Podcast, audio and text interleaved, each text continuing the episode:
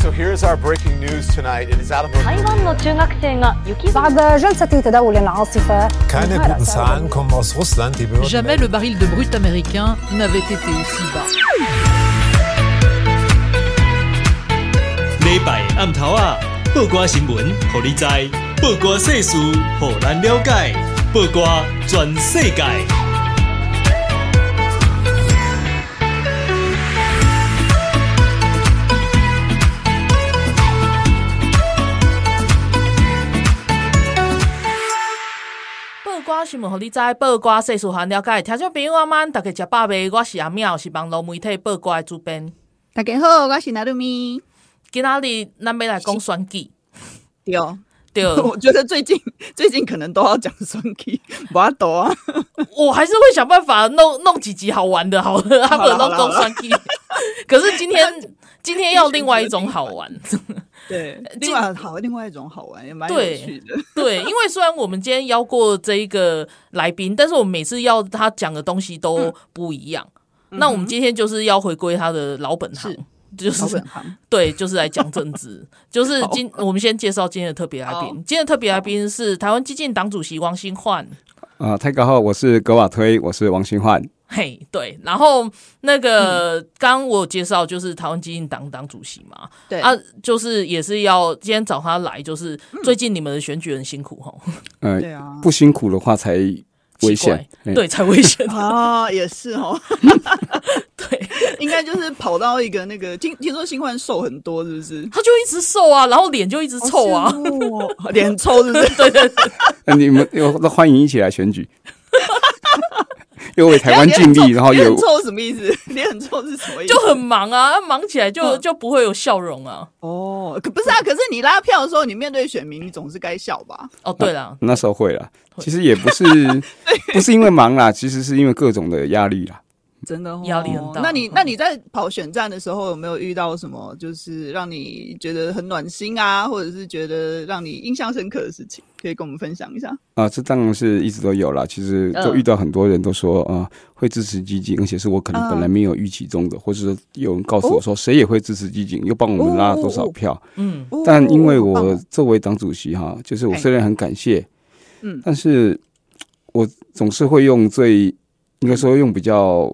悲观的方式去面对，自己先给自己做心理准备。我所谓悲观是指说啊，会不会是同温层啊？哦，是同温层。那我们的这个声音到底有没有扩散出去啊？我会对这个会多一分的，就是说不敢太过乐观，但是还是这些给我的这些暖心哈，我是真的都有感受到是这样子的。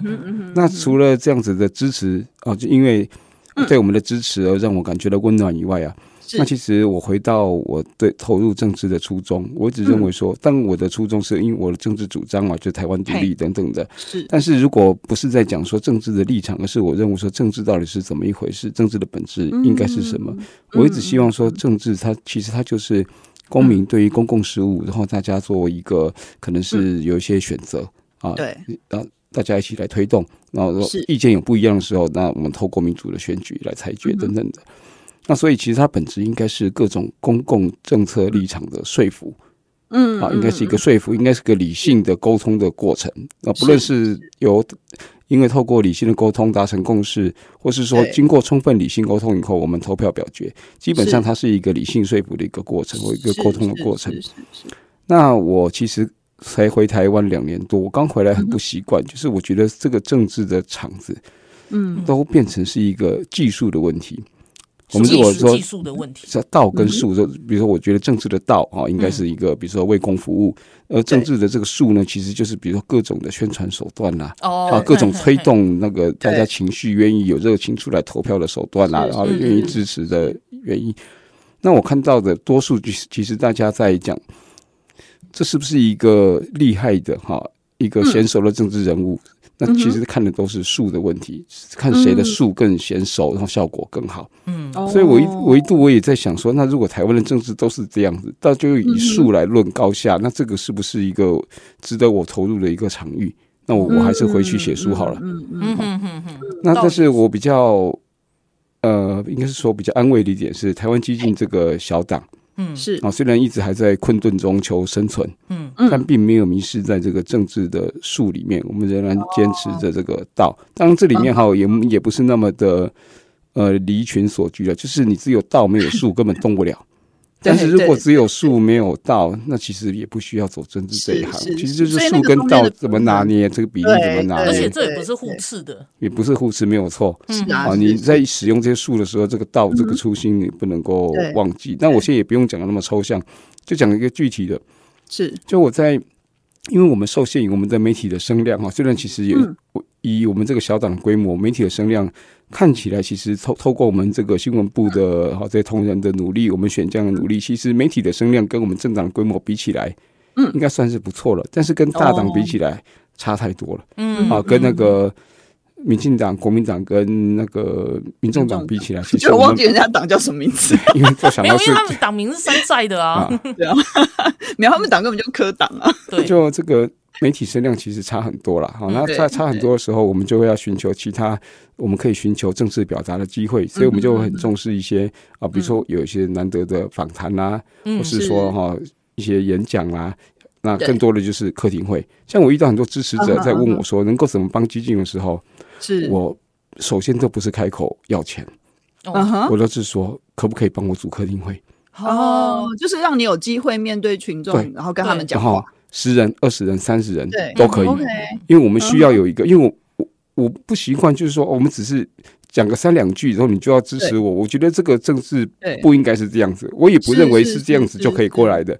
那我总觉得，也不是说机器的东西太深奥，但基本上我会觉得，我们基于对这个社会、对选民、对公民的负责，我们应该是要充分的表达我们的立场，而且要听他们到底有什么问题，要作为这样子一个交通，是这样子一个交流。嗯，对，所以我都会希望是有客厅会，那客厅会我们就可以真正的进行。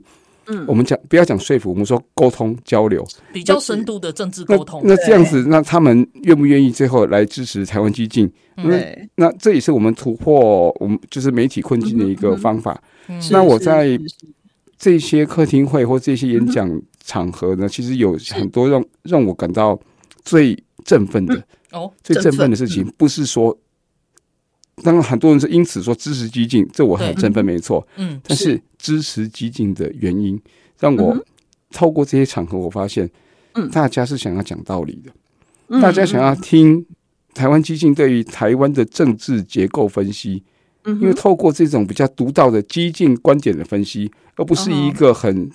大流的主流的，就是啊，是那个不要被中国拿去，所以我们要支持本土。这个已经在本土阵营是 A、B、C 的东西了吧？嗯、看台湾基进有什么是更特殊的，我们更有长远眼光在布局的，或是说我们看台湾的政治，我们始终都是从结构问题来切入，而不是个人的政治道德的问题，或是说甚至这个如果后面有机会再讲，比如说我认为台湾的问题当然是我们要确保本土政权是要延续的。对，但是本土政权的延续，那就是所以我们总统一定是支持赖萧配，支持 啊赖萧配没问题。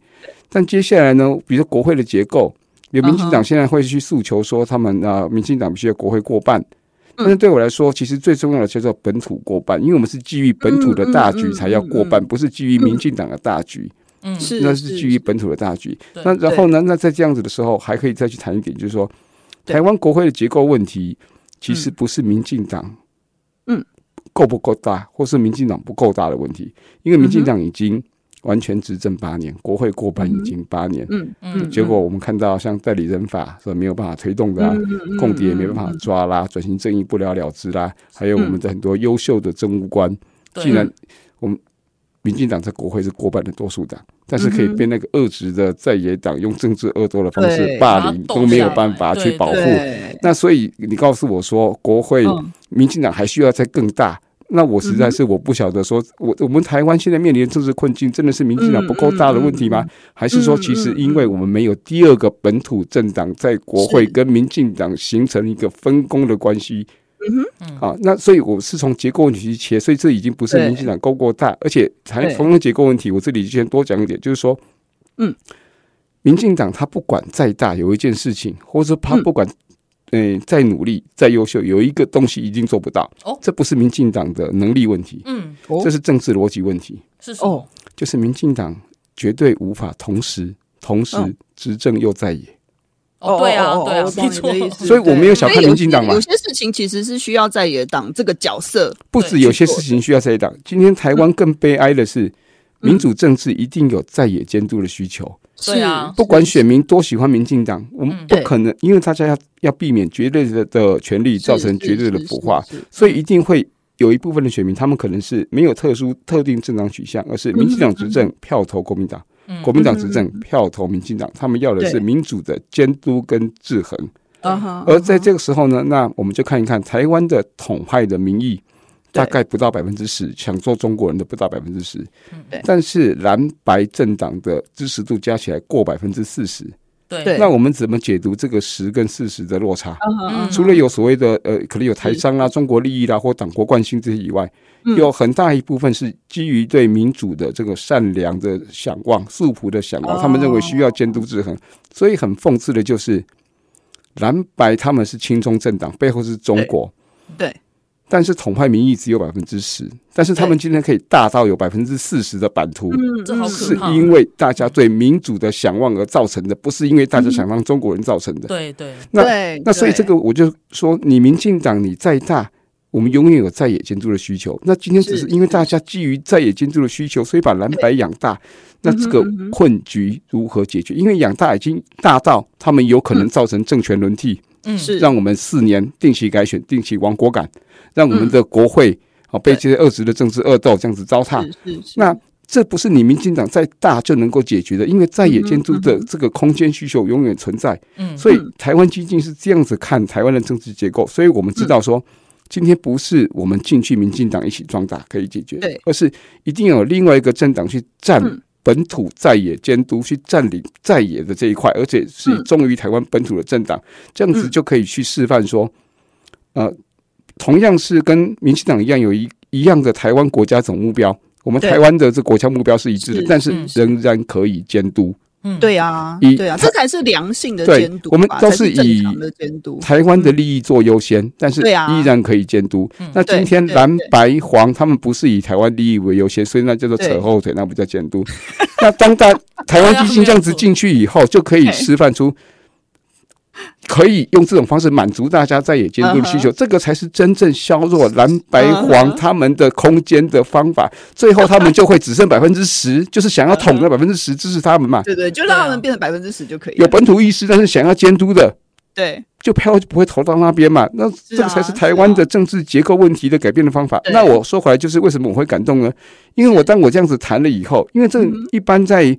市面上我们听到一些那个那个推动那个总统票的那些动员的时候，其实不会听到这些东西的。我会讲说，如果台如果民进党被下架啦，然后那个啊国民党或是民进党上来，台湾就会被卖给中国啦，或是说国会里面我们看到就是说，如果那个蓝白势大的话啦，那个可能那个赖总统的施政会被阻碍啦，会有总统的这种困难。我们看到的都是这个，就是好像只要民进党大，民进党过关就可以解决问题。可是我刚才说了，其实。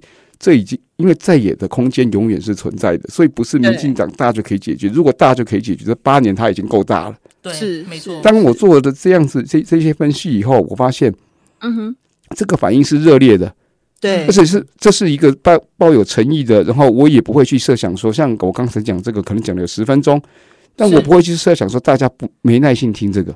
嗯哼嗯哼，我认为大家是真正对台湾关心，所以想要听一听。大家可能也有感受感受到说，为什么我们民主选举那么久了，然后每一次都还有这种很沉重的亡国焦虑？其实慢慢的、慢慢的，大家的热情也会减退。那到底是问题出在哪里？嗯哼，那就是所以我说让我感动的就是，原来在政治的说服跟交流上面，理性理性的交流，它仍然是有市场的。政治的这个术，它不纯粹只是一种情绪情感的推动。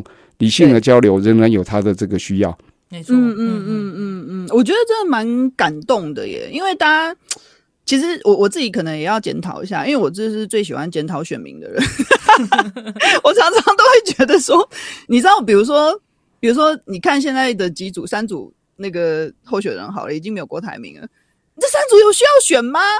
你还需要犹豫吗？你为什么需要犹豫？对啊，就是我会觉得需要犹豫的人都是那个。就是我会想要去检讨他这样子。可是其实就是我觉得新焕应该算是就 EQ 蛮高的吧，就是你可以耐着性子，然后告诉大家你的理念这样子。我觉得就是是因为首先就是逻辑很通啊。对啊，我觉得你刚刚的讲的那个那个说法是可以，至少是可以说服我的。我我这里插个话了，我，我会把它分选民跟那个政党政治人物不一样，所以我对于选民，我能够直接先体谅，有那么部分的人，就是因为。他们不想要一个同一个政党做太久，所以想要换新的，或者想要换在野的，所以你不能把他们纯粹当做是不识货的脑残。对，OK，好，他们也不见得是我，我才没有这样讲。或是说把那个 因因为那个，因为我台湾基金是年轻政党嘛，那我们也知道柯文哲的支持者中以年轻人最多嘛，所以很多人对台湾基金有个期许，就是说那些年轻的柯本那么脑残，那你们基金是年轻政党，是不是懂？如何跟年轻人对话？可可不可以把这些年轻人给拉回来？拉回来？那我就说，前辈，首先，如果你把他们当脑残，就不用对话了。啊，对对对，要知道，因为柯文哲他是一他为什么今天有这个事？那个原因当然很多，其中有一个原因是，嗯，在。既有的政治结构，这蓝绿传统两大党，国民党跟民进党已经都轮替执政三次以后，他们都是政治舞台上的主角，但是很多问题都没有解决。所以在国外也是，国外的这个民主的先进国家，他们就是既有了建制派的政党，这样子轮替轮替多次以后，大家都觉得说你们政客都好小。哦，每次都来骗票，所以慢慢的就有一群人对政治越来越冷漠，就会低投票率。所以为什么先进国家低投票率？我们要去理解这个现象。台湾民主化三十年，所以也会有，所以就会有一部分的选民觉得你传统蓝绿两大党谁执政都没有用，所以对他们而言，那他们对政治冷漠。但是政治冷漠的时候，只要有一个新的。善于民粹的政治明星出现，就可以把他们点燃。国外也有，为什么台湾不会有？所以要这样子解读柯文哲现象的这个其中之一，好，是这样子。那所以那这一群人，因此，所以他们选择柯文哲，不是因为柯文哲很棒，而是因为柯文哲是新的。柯文哲不用跟旧的比较，不是因为柯文哲跟柯文，不是因为柯文哲跟赖清德比起来比较好，也不是柯文哲跟侯友谊比较。比较起来比较，而是因为柯文哲是新的，所以他不用经过被比较。那既然是为什么大家会想要新的，不想要旧的？其实两个旧的要不要检讨？嗯，好，好，就是这样。这个是蛮不错的那个，可是我们现在要先停在这里，我们必须要先稍作休息，然后我们等一下再回来继续跟新焕聊。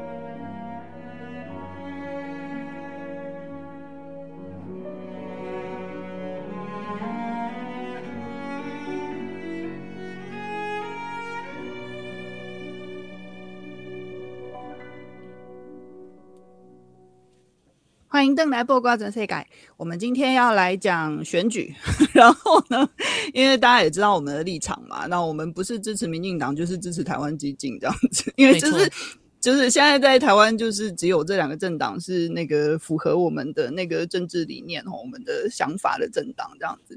好，那我们今天邀请到的是那个台湾激进的党主席王新焕，新焕来跟我们聊天。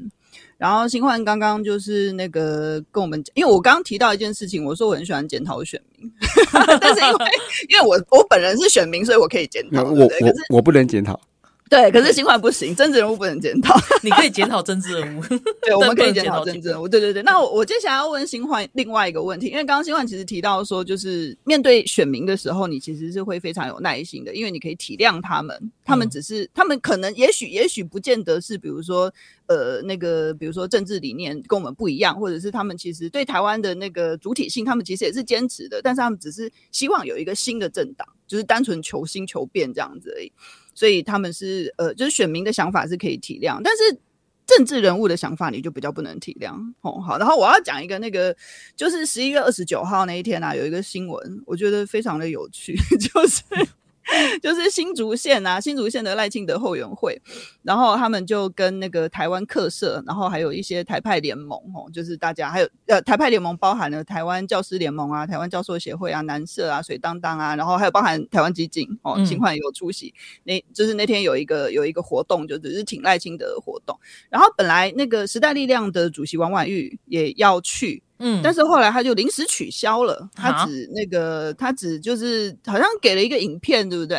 就是他就是用影片代替这样子。嗯，然后那个报道我觉得有趣的点是因为那个报道就说，那个时代力量主席的那个影片里面，他完全没有提到支持赖清德这件事情。哈。要不字未提就很好笑，我就想说，那你录那影片干嘛？对啊，而且那个场合不是就是挺赖的场合？对对对对，重点是那个场合是挺赖清德的，对啊。好，那那现在就是因为台湾激进其实早就已经表态，而且表态多次。对，我们在就是总统大选候选人绝对就是唯一支持赖清德、赖萧佩这样。对啊，对啊。那请问 对于时代力量有没有什么？你有什么想法？想法？为什么他们每次？我记得他们上次要决定要挺小英还是挺韩国语，他们也讨论了一番呢。为什么这有什么好讨论？然后一直到现在，就是他们纠结的点到底是什么？很难选吗？我真的是要哭出来耶！那所以就话呃，接着上面讲了嘛。那我对那个。选民他们会喜新厌旧，或是因为对现况不满，所以希望有新的选择，或是想要下架执政党。其实我是抱着这个同情与理解的啊，是他们有他们自身这个处境的这个感受。但是政治人物在操作这些的时候，其实操作对现况不满，这个叫做民粹啊啊！操作对现况不满而获取自己的政治利益，就是民粹。是是是。那我们就讲哈，政治。政治也作为一种专业，我们先不要讲说置业哈那么伟大的事情，它作为一种专业，所以他的政治人物，专业的政治人物，他看透任何这个政治力量的运作，嗯，他会引发的这个结果，其实会比一般的公民可能还要更了解，因为这是他们的专业，他们对整个生命都浸在这里面。好，那就很很简单，在总统选举这个局，台湾目前的政党结构这几年下来。你不是民进党当总统，就是国民党当总统，所以只有二选一，因为我们没有第二个本土政党起来可以说本土有两个选择，所以只要不是民进党的就不会是本土的，对，很很实际。那所所谓这个不是本土哈，并不是在讲说他们在血缘上不是，实际上不是，嗯，是指他们是不是效忠于台湾？是好，他们到底是亲近中国还是效忠台湾？我们是用这样来区分本土跟非本土。好，那这样子，反正如果民进党没有。啊、呃，总统选举没有获胜，我们就知道就是亲中政党不效忠本土的这个政党获得政权吧。嗯嗯嗯、那现以前是只有国民党，现在可能加一个民众党，好可怕。OK，好，那所以在总统选举这一局，那台湾有台湾的一个，我们就是在地缘上面就是在中国旁边啊，嗯、我们就是命那么苦啊，我们又不能够说这个台湾像一个小船，用桨划一划划到美洲啊。那所以就在旁边，我们就直接接受我们的命运。那所以。一边有中国这个恶灵，另一边岛内呢有一堆这个亲中的中国的这个协力者，所以变成台湾的每一次的这个大选都变成政权轮替的考验，不，每不任何国家的大选都是政权轮替的考验，但是台湾的政权轮替会变成会变成国家轮替，对，会变成国家对，王国家会不会王国好不好？会不会王国嘛？就是台湾是台湾人的台湾，还是台湾变成中国的台湾嘛？每一次的大选的考验都是这个，这是。全世界正常国家都不会遭遇的。嗯，正常国家的选大选在选什么？我们要左派还是右派？他们选的是那些东西，我们选的是要继续当台湾人，还是要当中国人？嗯，好可怕哦！天哪！嗯，所以这个我们台湾政治现况是这样子。所以总统大选其实也没什么好讲的，就是你希望继续台湾是台湾人的台湾，你只能够支持像这一次民进党赖萧佩，或者四年前你也只能支持这个蔡赖佩、英德佩这样子。那如果在这一题还需要考虑的，或者说一直犹豫不表态的，那我完全无法接受你是忠于台湾本土的政党。没错，所以那一天那个就是那是昨天嘛，在新竹，因为我在现场啊，我也看到那个那个那个王婉諭主席的那个影像，其实我也是挺诧异的啦，因为这个是一个要支持赖消配的场子，不管你平常怎么想的，但是。来这个场子发言，如果是这种发言内容，那不如就不要来了嘛。就你好歹讲点场面话嘛，是不是？就说这首先这有一个基本的，你这个，呃、嗯做客之道，嗯，人情事理，你这个都没有拿捏到。好，首首先这个，我就觉得这人情世故的拿捏就已经怪怪的。好，那里面的内容呢？因为人情世故有时候我们讲说它究竟是小节啦，那我们就看到你的发言内容是什么。嗯嗯，从头到尾就 promote 自己跟时代力量嘛。对，那好，其实基于党主席，我也知道我也会 promote 基进啊。嗯，你 promote 时代力量跟自己没问题，因为自己是参选人嘛。是，但是。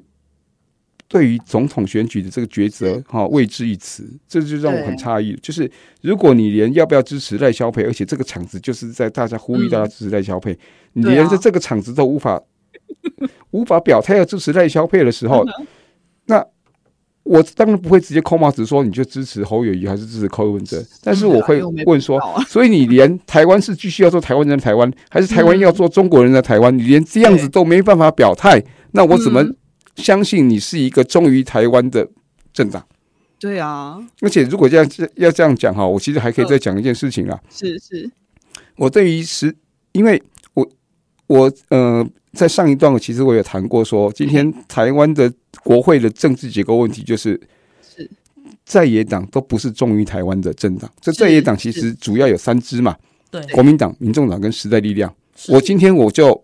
很正式的说，我把时代力量也归入不忠于台湾的在野党，嗯，嗯，这可能会让大家会有点错愕，因为时代力量刚刚开始的时候也是一个本土进步的一个姿态，啊，我这个不是一个凭观感的，我这是有事实根据的，是事实根据就是说。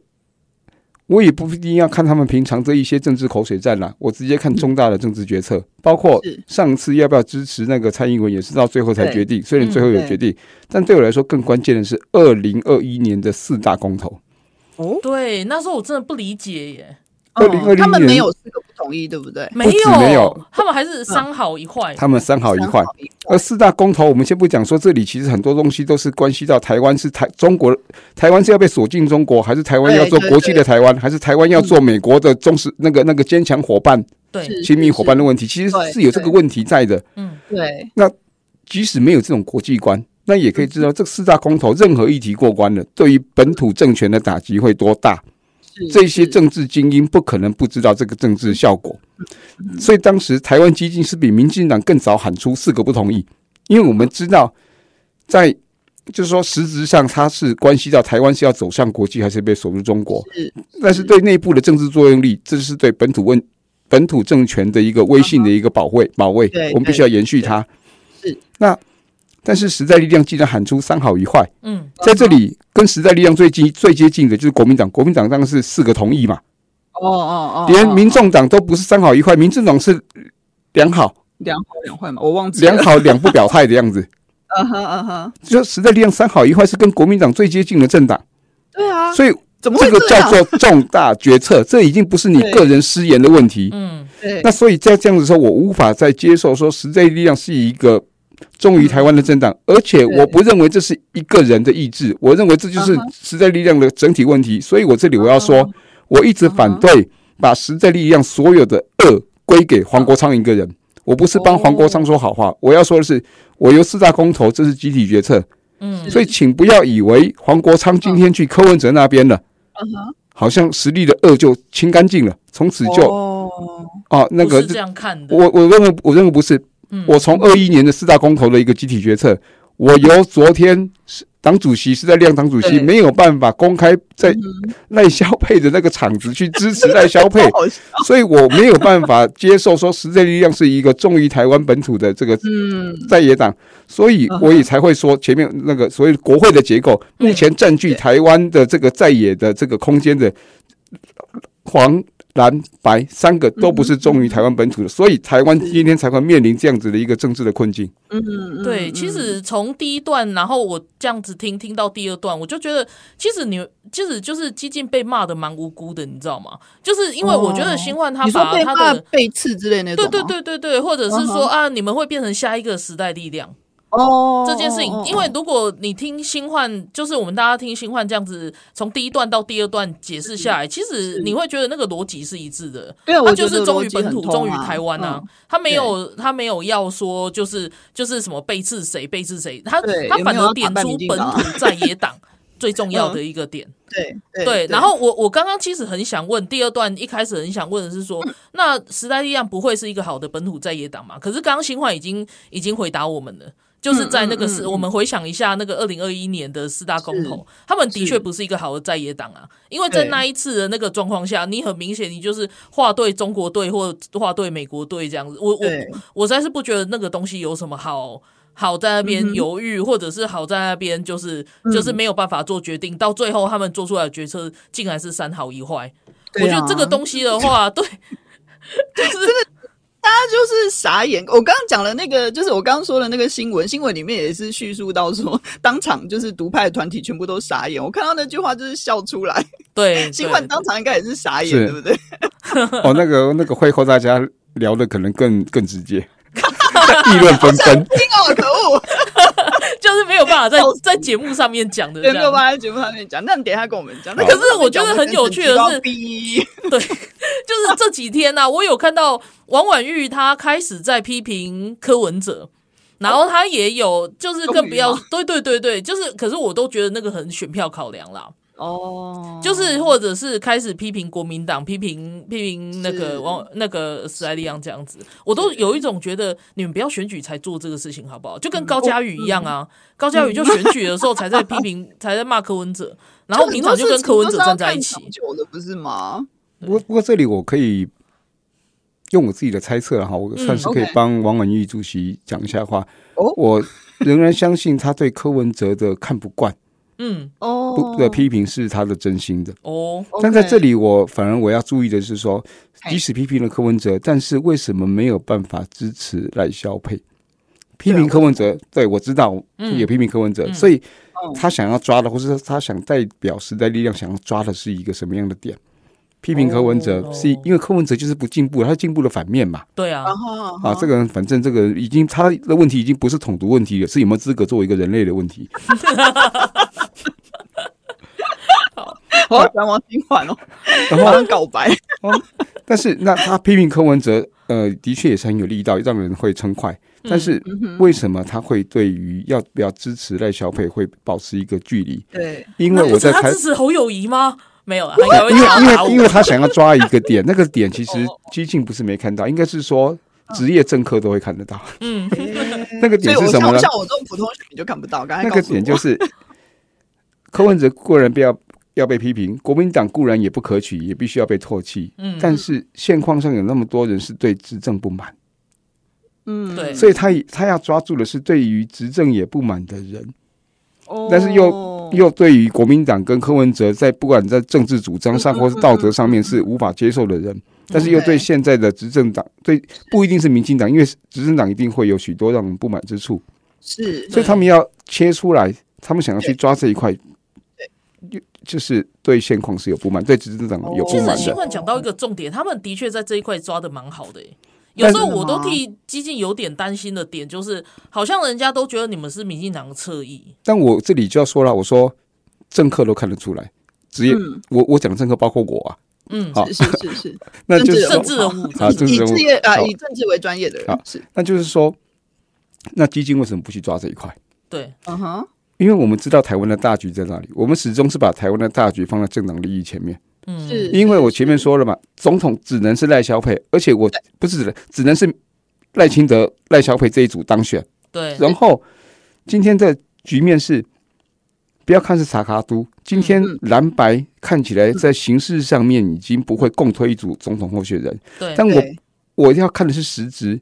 他们蓝白形式不合，但是实质会不会合？实质是看有没有弃保发生啊。嗯，如果最后弃保真的发生了，那它代表他们实质合，所以我们必须要做好万全准备。所谓万全准备，就是我不管你有没有合，我们赖消费就是冲到百分之五十一以上。嗯嗯嗯。那所以这个要集一切有本土意识的人跟团体都必须要高声疾呼，要这样子去拼才可以。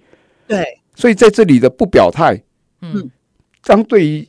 于要做台湾人还是要做中国人，在这里不表态的时候，嗯嗯，我就会觉得，其实你也是选择把台湾推入中国的沉默的推手之一。嗯，真的耶，真的是这样。好，那我们在这里，我们还要再休息一下，然后我们下一段再继续回来聊这些问题。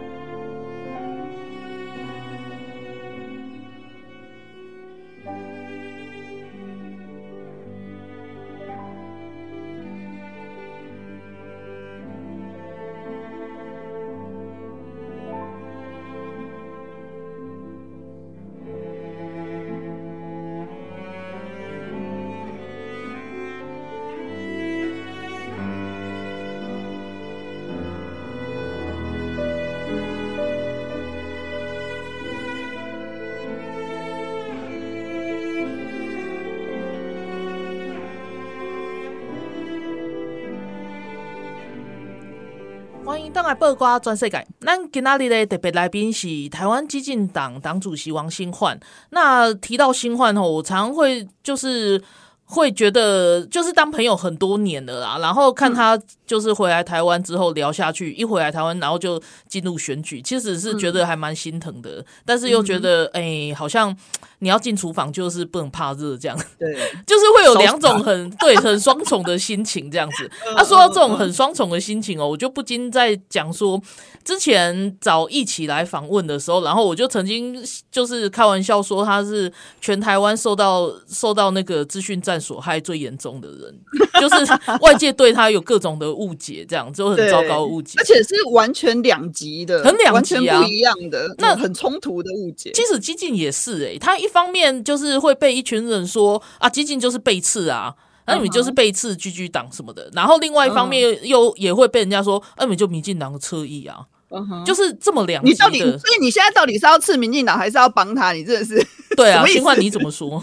其实我在背刺跟侧翼之间哈，我不会二选一啦。嗯、这里哈，我用个，你既是背刺又是侧翼吗？等一下讲清楚。对对对，不是那么简单，也不是既是侧翼又是背刺。我讲清楚，我跟你讲，这完全可以哲学处理，哲学家就是有这个技巧。嗯，好的，好哦，这个完全可以矛盾的统合，就是哲学对不对？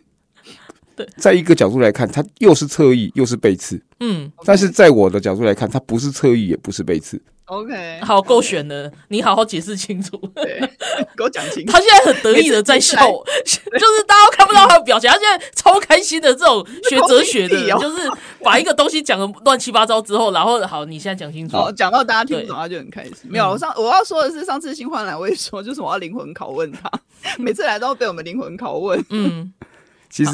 比如说背刺的印象是怎么来的？就是因为批评民进党就叫做背刺，对不对？对。但是我会要说，首先我们的心中的大局是台湾，不是民进党。其实民进党没有那么了不起，了不起到不能够背刺。我们要的是不背刺台湾。但我并不是就此承认说，所以我背刺了民进党。好，其实不是。我首先要是是先澄清一点，就算背刺民进党，也不要把它当做那么了不起。台湾才是我们要守护的。嗯，哦，但是我们并没有背刺民进党。但我要讲的是啊，那接下来讲为什么会有会有人会指控说激进是一个背刺或是背刺的预备版？嗯嗯嗯，那是因为就是因为对民进党有所批评。那这时候我们就看台湾激进当然有批评民进党啊。对啊，如果没有批评，我们加入就好了。那那这那为什么我会说我是批评又不是背刺？嗯，对。啊，这这已经也不是说民进党能不能批评的问题而已，而是要看一看。台湾激进是就哪一些点在批评民进党？如何批评？是不是合理的？这里即使是合理，其实我们还更多的还有政治考量。要不然合理的批评民进党，可以合理批评的东西有很多呢。但是我们其实是会有一种本土大学的考量，其实是是温和或是比较是 OK 理不嗯，就是比较温和。是是那是，我可以很负责的说。看台湾接近十年的轨迹，嗯。嗯，我们在哪一些议题会对民进党发出批评，或是说有时候甚至措辞比较激烈，嗯。嗯，大概都是两个议题，嗯。嗯，第一个是转型正义，转型正义，第二个是抗中保台，啊所以比如说民进党在转型正义上面比较消极，有时候甚至是开倒车的时候，比如说蔡英文去蒋经国文化园区，没错，去蒋经国图书馆，没错，处长会几乎没有没有什么历史性的这些。重要的这些啊，就就就解编了。对对。然后现在啊，那还有那个转型正义千头万绪，但是最具象征性的那个在中正庙的那个像也没有处理，等等的。嗯。还有那个慈湖那两具尸体，然后还要编列国家预算去维修。对对。那对这些事情，那么台湾基金会。提出批评，因为这个转型正义是蔡英文在二零一六年选总统的时候，他的十年政纲，十年政纲其中他是有五大项，这是五大项之一，是他那么重要的一个政见。嗯哼，他等于是说违背了跟这个公民的一个承诺，而且这是所谓的我们本土派，我们大家都是非常在意的事情。没错。那为什么我说批我们批评这个，甚至我曾经措辞激烈的说这是开转型正义的倒车，而且是个逆向飙车，我认为不认为是背刺，因为。我们一般在政治操作上面认为是背刺，是因为这样子批评民进党本土政权以后，会造成选票的流动，会让蓝白亲中势力得利。嗯嗯嗯。啊，所以如果是就着一些，比如说什么私烟啦，什么一些好一些这议题的时候，的确，或者是内政民生议题。不过这里我要强调，我不是小看内政民生，或是也不是我不认为内政民生重要，但的确在内政民生议题上面的一个，如果是一个呃特别显的那个，如果是用扯后腿的方式去斗的时候，这其实会造成选票往蓝白。那边去流动，对。但是当我在批评转型正义的时候，国民党会呼吁激会呼应激进吗？说你看你蔡英文转型正义玩假的，你给我拆那个像，给我烧那两个事情，啊，完全不会嘛。对。所以在这里就是会有一群深绿的，嗯，是对转型正义不妥协的，觉得哎，在民进党不断不断的往中间温和保守那一方面去移动的时候，还有政党接住他们，跟他们有共鸣。嗯，是，所以这样子，就算有选票流动，是绿的里面内部自己在流动，没有往蓝白那边流啊，嗯、所以我就不认为这是背刺，嗯、而且甚至也可以说这是跟民进党的分工，这样民进党就去好好的经营，比较是中间保守那一块，可是深绿的不妥协这一块，有激进把它稳住，也不要让这些人政治就开始失望冷漠了嘛。对，所以我不认为是背刺，抗中也是嘛，嗯、我嫌民批评民进党抗中不够积极，国防改革不够积极，妥协于黄埔旧势力。哪一个是国民党会当做剪刀枪拿来用的？不会。所以我说，我们台湾接近十年来对民进党的批评，就是就着这两件事情嘛。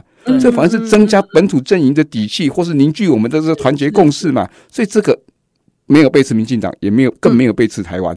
我觉得没有背刺台湾是非常重要的概念啊！对啊，对啊，因为现在现在我们前面有几段有讲到说一个本土在野党的重要性。那这句话的背后是什么啊？就是现在在国会里面那些在野党真的都不不是本土的啊！对啊，那甚至会在那边就是像我们需要飞弹的基地，然后就会说哦不行啊，哪里军营不能弄飞弹基地，这样会让我们很危险。哎，不好意思哦，就是中国在沿海的那两千多颗飞弹，它对象的是哪里？是整个台湾呢？对呀，对啊，对啊，他会不会挑人打？是啊，就是我当当台湾需要防卫自己的时候，然后有国民党的，比如说马文君啊，然后还是说他们里面的李彦秀啊，然后还是谁会在那边说，哎，不要干来我们这边，或者是那个高雄一些议员说，哎，别那个不要放在我们这里，很危险什么的，对啊。那那我我们不应该把这些这些在野党太除掉吗？对啊，哎，对，阿妙，你讲到高雄，我想要问一件事情，嗯，就是高雄最近有一些就是呃里长，对不对？然后他们就是好像被比如说被招待，然后去中国，然后做一些什么统战之类的，这个这个其实也是应该要被就是要怎么讲？你要说批评吗？或者是应该要被检讨的事情，对不对？而且要讲，对，绝对要讲。对啊，而且好像就是没有主流媒体去特别的告诉大家这件事情，我觉得好好恐怖哦。我觉得这个事情哦，要从三个东西来来讲，这也是我等一下想要问、嗯、问新焕主席，因为我之前看他们在开记者会的时候，他们有提到，就是说中国在台湾进行统战，他们他们有三个，他们有三个三个层面啦，就是人流、金流跟资讯流。那人流就是娜娜，你刚刚讲到这些里长、副中被招待这些，其实不止里长呢。像那个前一阵子那个给阿妈做那个啊，就是进香宗教的交流，然后还有老师就带着整团学生过去交流，有有有有有，这种也都有。然后最近里长这个事情很严重，是因为就是他们回来就被起诉了，是因为他们在中国全程被招待，然后有被人家说，哎，你回来你要投给谁哦？啊，就是有这么明确的，好恐怖哦！然后就是有被抓到，对啊，对啊，对啊。但是其实我我必须说，像这个是有被抓到，其实没被抓到还很多呢。对啊，一定对。然后像这个也是，然后像金流，就像什么地下诈骗啊，然后签赌啊，就是每次选举不是都会有签赌的事情发生吗？像这个也是地下赌盘的，地下赌盘这，对啊，对啊，对。然后还有资讯流，就是我们已经讲到一直一直在忽略，就是资讯站，嗯，然后超限站。这些这些事情，其实我认为像资讯站是没停过啦。一直人人家说啊，你们两岸难道你们想要打仗吗？那我就会反问人家说，那你觉得现在没有在打仗吗？早就在打，是啊，早就对对对啊！我看到就是，其实基进党不断不断哦，就是会一直就这些议题在开记者会，对不对？嗯嗯嗯。那这也是你们之后就是承诺，就是进国会之后，你们最重要要去要去推动的东西吗？呃，是啊，我们在选战的时候一直就着这些议题哈，不断的大声疾呼，因为我们认为说这些议题是重要议题，但是平常大家也不见得对政治那么关心，但是在选举热潮的时候，大家会比较稍微关心一下政党或政治人物啊的一些言行，所以本来在理想的民主的制度的设计中，就是说要用选举的期间让重大公共议题可以被讨论，而最后大家的投票也是依据这些重大公共议题各政党的不同的主张去进行选择嘛。对，这表明这才是一个民主的一个真相本质。嗯，啊，理想应该是这样做的。所以我们，但是其实也是我们虽然是努力的在谈，我们也希望，因为对台湾没有一个就是。台湾最重要的议题，一定是生台湾如何生存下去的议题，这也是台湾要要面对的。因为旁边是中国，那台湾之所以会有生存威胁，就是因为是有中国的这个啊侵略的问题。那面对中国侵略，然后保障台湾生存，竟然一直很难作为选举的主议题。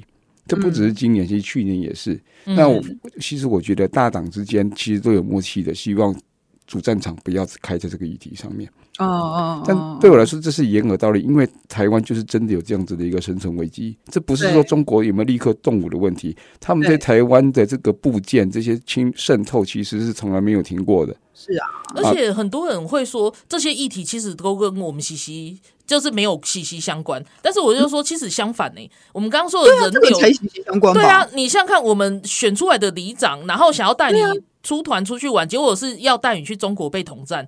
嗯，对，或者是说你们家的小孩在学校因为上了某某老师的课，然后某某老师觉得哎这小孩还不错，然后就哎我带你去中国玩好不好？然后都全程免费哦，然后你的你家的小孩就被带，就是就是说哦这是两岸交流啊，中国的小孩、中国的学生多优秀多优秀，所以要去看看，然后就被带过去统战。嗯，就是其实这些，然后还有我们每天会都会接收到的那个诈骗讯息。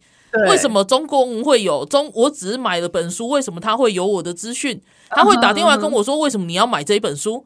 这是这都是实际上发生过的事情啊！对，有有有有。对啊，我们的各资什么全部都掌握在中国那边。这其实我觉得，像激进他们一直提出来的这些问题，都跟我们的生活息息相关的。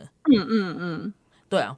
所以我，我就是会想要想要就是请就是请新焕再跟我们讲的，就是说，除了这些之外，那为什么你们这么重视这些东西？那那你们进了国会之后，你们一样是要就是积极去推动这个吗？可是你们力量力量又那么小，欸，哎。哦，这当然是我们对于这个公民的承诺啦。就是我知道我们的力量不大，而且我们即使。呃，就是受到公民的授权，我们有拿到百分之五以上的政党票，有三两席以上，我们可以展望不止两席啦，这两席以上的立委这样子在国会，但是我们究竟不会是呃大党，对，我们不会是一个多数党。那我们如何用我们这样子一个有限的力量，不论是立委的席次，还有政党的这个智库研究的规模，嗯那所以未来的在国会的四年，我们要做什么？我们不可能包山包海。对，我们也没有那么大的研究能量，对每个议题都研究的很透彻。这里我是实话实说，我不会打脸充胖子。是是。那所以我们在意的，我们跟选民的承诺，就是台湾激进做一个坚定抗中保台的政党。所以我们会对这这一方面的一些事项，尤其我们要面对中国渗透啊，不论是说代理人法或者是相关国安法的这些修法，我们会对这个非常的在意。我们如何防堵这个共谍？我们如何提高刑期？我们如何去认定什么是共谍等等的？那在这一方面，我们会尽量的去推动我们所要推动的这些法案，包括很重要的就是所谓的那个代理人法。代理人法其实我们在四年前就推了，而代理人法对于防堵中国的渗透，它其实只是第一道的防线。它甚至它没有，它不是去进行那个对共谍要如何的处罚，或者是说呃对中国代理人要如何处罚，它只是要先。鉴别，先揭露什么是中国的代理人而已。嗯，好，那那这样子，这一个等于是他可以把它比喻成雷达，这个雷达就可以侦测有什么异物入侵嘛。那你要先知道有异物入侵，才会考虑要不要击落嘛。那我们现在是连一个雷达都没有，对，这几乎是对中国渗透是不设防。而四年前我们在推这个代理人法的时候，有一个重要的战友就是沈博阳铺嘛。对，他是跟台湾基进我们一起做这个代理人法的这个这个研拟的，然后跟推动。对，那今天呢，我也很高兴，那个赖副哈赖主席他其实也就有就说，这个代理人法必须要在要正视他哈，要推动他，而且也提名了这个沈伯阳担任这个民进党的不分区立委第二名，这其实就是立委了啦，因为民没有人会认为民进党过不了五趴嘛。对。啊，所以那个沈伯阳等于是说，我好喜欢这个电影梗。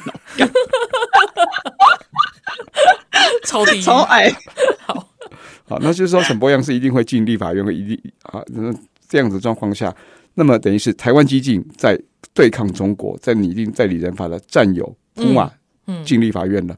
嗯，但普马在立法院还不够，普马的战友一起对抗中国渗透的战友，一起拟定推动代理人法的战友，台湾基进也必须要进入立法院，对，才能够跟铺马一起，我们在国会去推动代理人法的通过。因为民进党他是完全执政的状况，代理人法在立法院躺了四年，不是因为他们席次不够，哎，当然不是。所以为什么铺马进去就可以解决？真的结构有改变了吗？民铺马是加入民进党以不分区的方式进入立法院，所以还是民进党哎。对，请告诉我，到底跟四年前过去四年有什么不一样？为什么我们那么认为说铺马进去就可以代理人法可以顺利的推动？民进党真的要推，为什么过去四年不推？其实，在这个方面是真的很需要战友，需要声音进去。所以这时候，嗯，激进，我们作为陈柏阳的战友，作为铺马战友，我们也必须要去进国会，然后两个本土政党在国会形成抗中的连线，由激进的立法委员跟铺马一起。我们去推动代理人法，嗯、这个就会是朝野共识，而不是民进党执政党的这个一党的一意孤行。好，对对对，我觉得今天就是新焕就是帮我们做了一个非常重要的结论，就是其实是时候就是在国会讨论更重要的议题，就是我们先把外面我们自己的国防，然后自己的这些代理人，在层层面面，他就是他们渗透我们的东西。构筑起来，把这些我们自己的体质强化了之后，我们才有办法去真的去改变说。哦，我们国内还有哪些内政要去面对，要去那个对这些这个这些真的是很重要的的的义务跟责任。我觉得也是激进进国会的一个最重要的的点。这样子哦，等一下，请容我那个哲学家那强迫症犯了哈，因为前面不是讲那个什么 不那个不是背刺，也不是侧翼吗？我只讲完了不是背刺，说不是侧翼就没有讲，是代表我的思虑不够周全，不够。硬要给你讲，给你讲，没有时间的，不好意思。对，我只要三十秒，我三十秒。其实，所以我们对于像转型正义、抗中保台，我们对民进党有批评嘛？我刚刚只是说这样的批评不是背刺，但同时因为有批评，所以我们也不是侧翼嘛。好，结束。好啦，就这样。好，好，谢谢哲学家，谢谢谢谢新焕来上我们的节目。那我们这周的节目就先做到这边，那下周同一时间要再继续收听哦。好的，拜拜，拜拜。